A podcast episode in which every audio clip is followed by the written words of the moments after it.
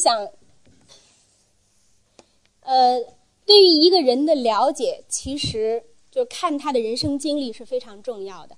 而且，对于呃，就是中国人而言，就是人生是有一定的规律的。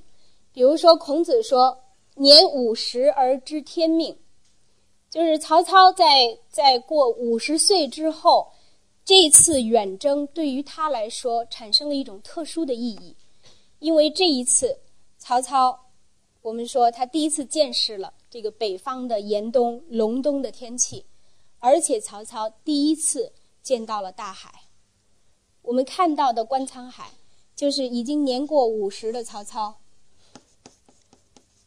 知天命之年。第一次见到大海的时候是什么样的心情，什么样的状态？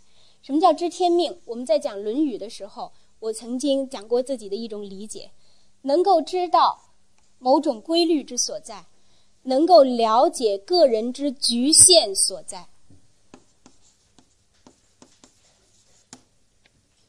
知道我有什么是可以做的，能够做到的，但是也了解了有哪些终于是我做不到的。就是这个表明人真的成熟了，知道自己的局限在哪里，我的限度在哪。但是围棋，我们有这样的一类人，就是具有强烈的现实欲望的入世欲望的人，并且具有强大的生命能力的人，生命能量的人，他往往不甘心于知天命，往往不甘心于认同自己的局限。越是他的生命力强大的人，越是他在现实之中他的能量强大、思维的欲望强烈的人，就越会在接近暮年的时候面临焦这个强大的焦虑感。就是大家看我们历史上的这些著名的呃帝王将相，你往往会发现这个规律：他到晚年的时候开始做一些好像跟他的这个前半生有差异的行为出现了。就是有一些一些好像跟他的这个本性相违的事情出现了，或者是冒进，或者是变为糊涂。比如说这个呃呃唐太宗一世英主，为什么到晚年开始这个炼丹、问卦，然后这个求长生？因为他太英明了，天下都是在他的手中的。一切都在他的控制之中，可是突然他意识到自己一样跟普通人一样面临着死亡，他感受到了非常清晰的感受到了生命力的衰竭，能力在流失，能量在从他的身上流失，力量在逐渐减弱。这个时候，对于这些就是具有强大能量的人来说，他所造成的那种内心的惶恐，即将失去的所带来的那种焦虑。可能是我们普通人所更难理解的，就是他越强大，这种焦虑也就越明显。呃，我能够从曹操的这个他五十岁以后的，我们能够看到这样的一个痕迹，就是这一次征战，这次经历，这一次面对壮阔的这个北方，面对大海，曹操的心境和状态开始起了某种微妙的变化。大家可以回忆起来《观沧海》这篇作品吗？东临碣石，以观沧海。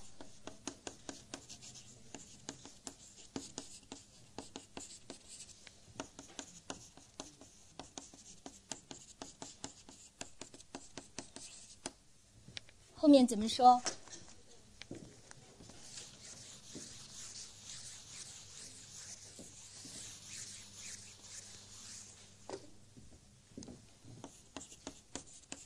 水河淡淡，山岛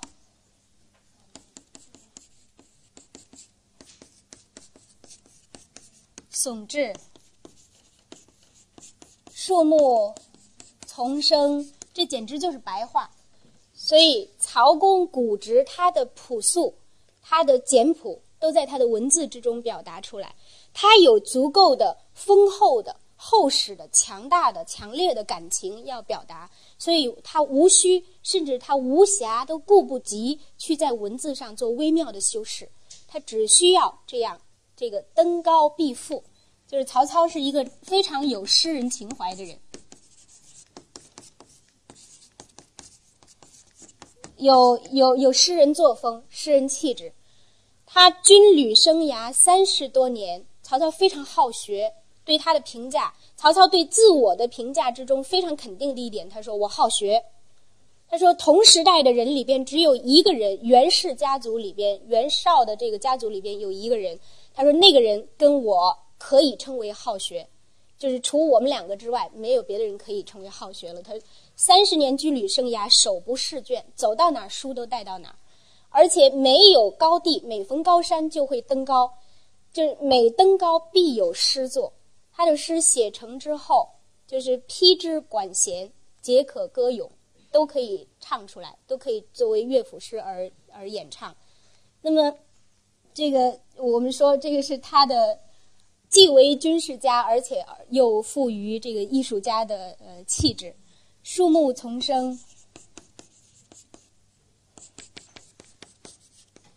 百草丰茂。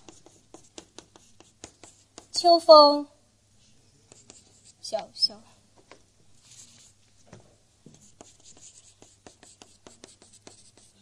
秋风萧瑟，洪波。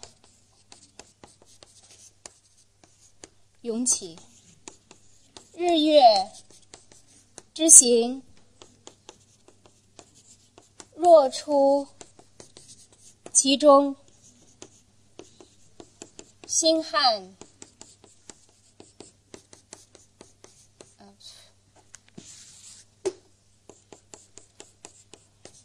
星汉灿烂，若出七里。后边两句我就不写了，大家都很熟悉了。而且这个是乐府诗的呃惯例，兴盛志在，歌以咏志。他呃。这一组诗《不出厦门行》的这一组诗里边的，呃，四首主诗都是以“兴盛志在，歌以咏志”这这两句作结的。那么我们能够看到，在这首诗里边，他其实曹操所关注的是什么？状态是有变化的，前后所写的景物是有变化的，树木丛生，百草丰茂。到秋风萧瑟、洪波涌起之间，情景是有变化的。我们能够看到吗？有什么变化？一开始所写的“东临碣石，以观以观沧海，水何澹澹，山岛竦峙”。澹澹是什么样的状态啊？是平静无波，大海表面是平静的，但是秋风萧瑟。秋风起来的时候，洪波涌起，大海上开始起了变化，对吗？那么大海所起的自然环境之中所起的变化，而且是在北方，在这个冬天的季节，那么这种变化会引起观照的人、观察的人什么样的反应？会引起他什么样的感应？日月之行，若出。其中，其中指的是哪里啊？大海，大海之中，大海之中，仿佛什么从它生出？仿佛日月的运行都是从大海之中升起的，对吗？好，那么仿佛星汉灿烂，若出其里。星汉是什么？晚上的星星。它更主要的是指银河，所以我们所看到的是以银河为主的茫茫的群星。那么大家能够还原一下这个场面吗？这个场景，大海上面是天空，对吧？而其中又不是一个静止的场面，洪波涌起，海面是动荡的，天空是运行的。是日与月东升西落，生生不息的。这是在这是在这个呃白天或者是朝阳或者是傍晚，但在晚上的时候是星空与大海相交映的。就是大家能给曹操安排一个位置吗？在这首诗里，为诗人找一个位置，他的观察点在哪儿？他应该站在哪儿？在在山上，所以东临碣石，他应该当时是站在碣石山的山顶上，对吗？现在我们要去北戴河的话，会过碣石山，但是碣石现在离大海已经有几十公里了，就是。就是海岸线，这个海面已经退去了。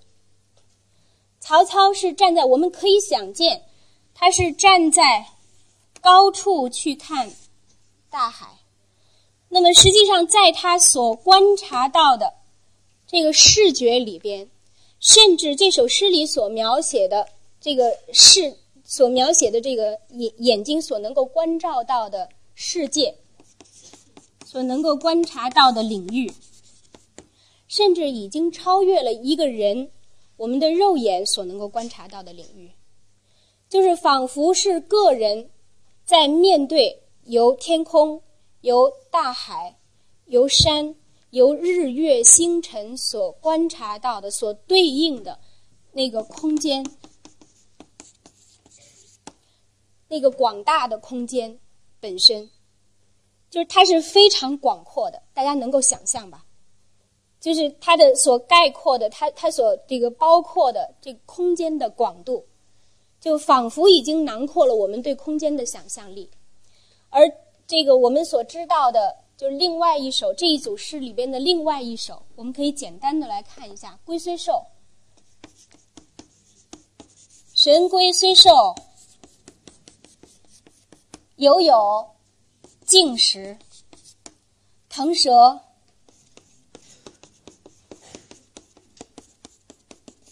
腾蛇乘雾，终为土灰。下边说什么？呃，老骥伏枥，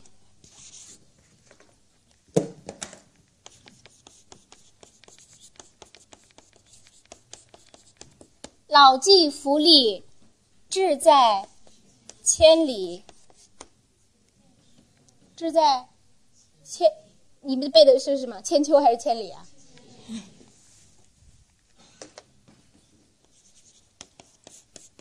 烈士暮年，壮心不已。这个可以可以作为实录，这是他的真实的心态。烈士英雄已近暮年，可是内心的壮志。却无法遏制，无法停息下来。对曹操而言，他的壮志是什么？他希望以一己之力而对天下有所施为。他在这个年纪、这个时候，已经完全平定了北方，掌握掌握有长江以北的这个大片的局面。但是对于他而言，这个这些都是不足的，还不足以完成他的心愿。所以我们虽然虽然说他晚年说自己意望已极，可是他的意望，他自己内心里边的愿望是随着这个时局在发展的。他已过五十岁，这年五十二岁，当他面对的如此面对着如此壮阔的空间，他个人意识到宇宙的伟大的时候，意识到自然的伟大和不朽的时候，他非常强烈的感受到自己。行进行进暮年，马上可能就要走到人生的终点，可能会有的事情来不及了，所以烈士暮年的这种焦虑和悲慨是非常强烈的。如果说前边的这这首诗就是呃观沧海，他所关注的焦点是空间的广阔，那么这首诗里边《龟虽寿》里边他所关注的是。我应该。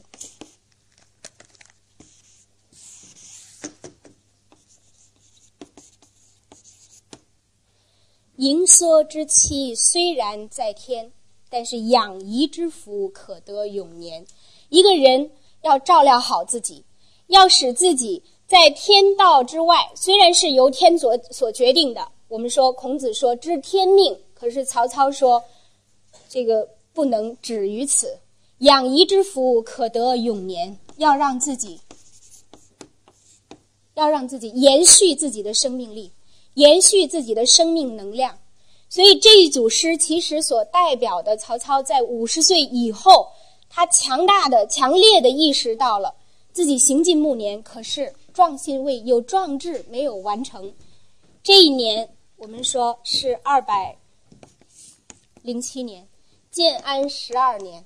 大家看《赤壁之战》那部电影的开头，就是建安十三年，第二年，曹操就打了赤壁之战。他要立刻在自己趁自己有生之年，趁自己的力量还够，趁自己的这个还没有意识到自己已经衰弱无力的时候，完成这个心愿。那么这个时候，就是在建安十三年。如果我们大家读，呃，《前赤壁赋》。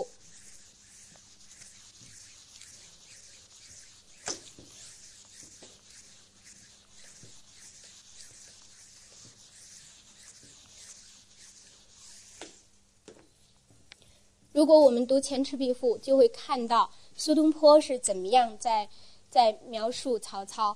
他借这个呃自己的朋友的嘴说：“曹操，故一世之雄也。”我们先别看后半句，后半句说“而今安在在”，这个恰恰是曹操所不能容忍的，就是他将他将消失。他将对这个现实的社会无能为力，他将对于一个人的生和死无可奈何。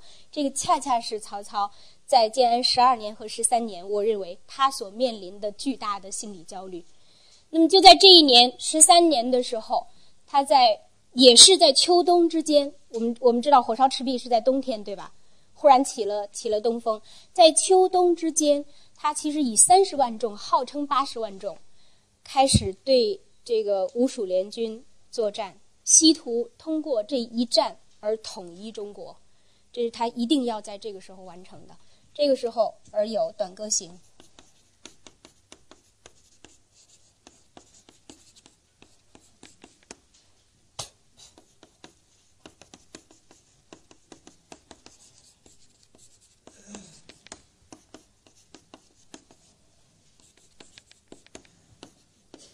上来就是对生命的感叹。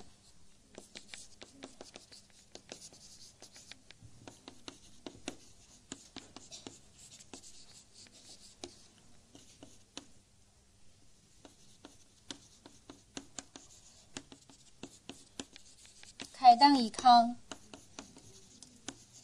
忧思。难忘，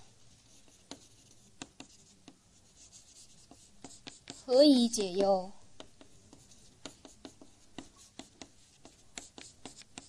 唯有杜康。青青子衿，悠悠我心。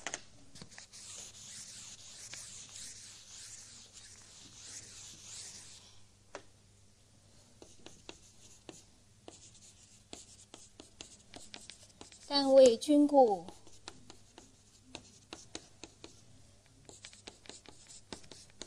沉吟至今。中间我省略一些。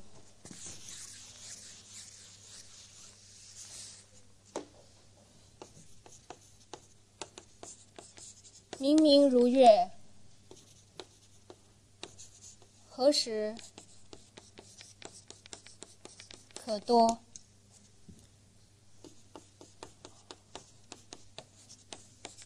忧从中来，不可断绝。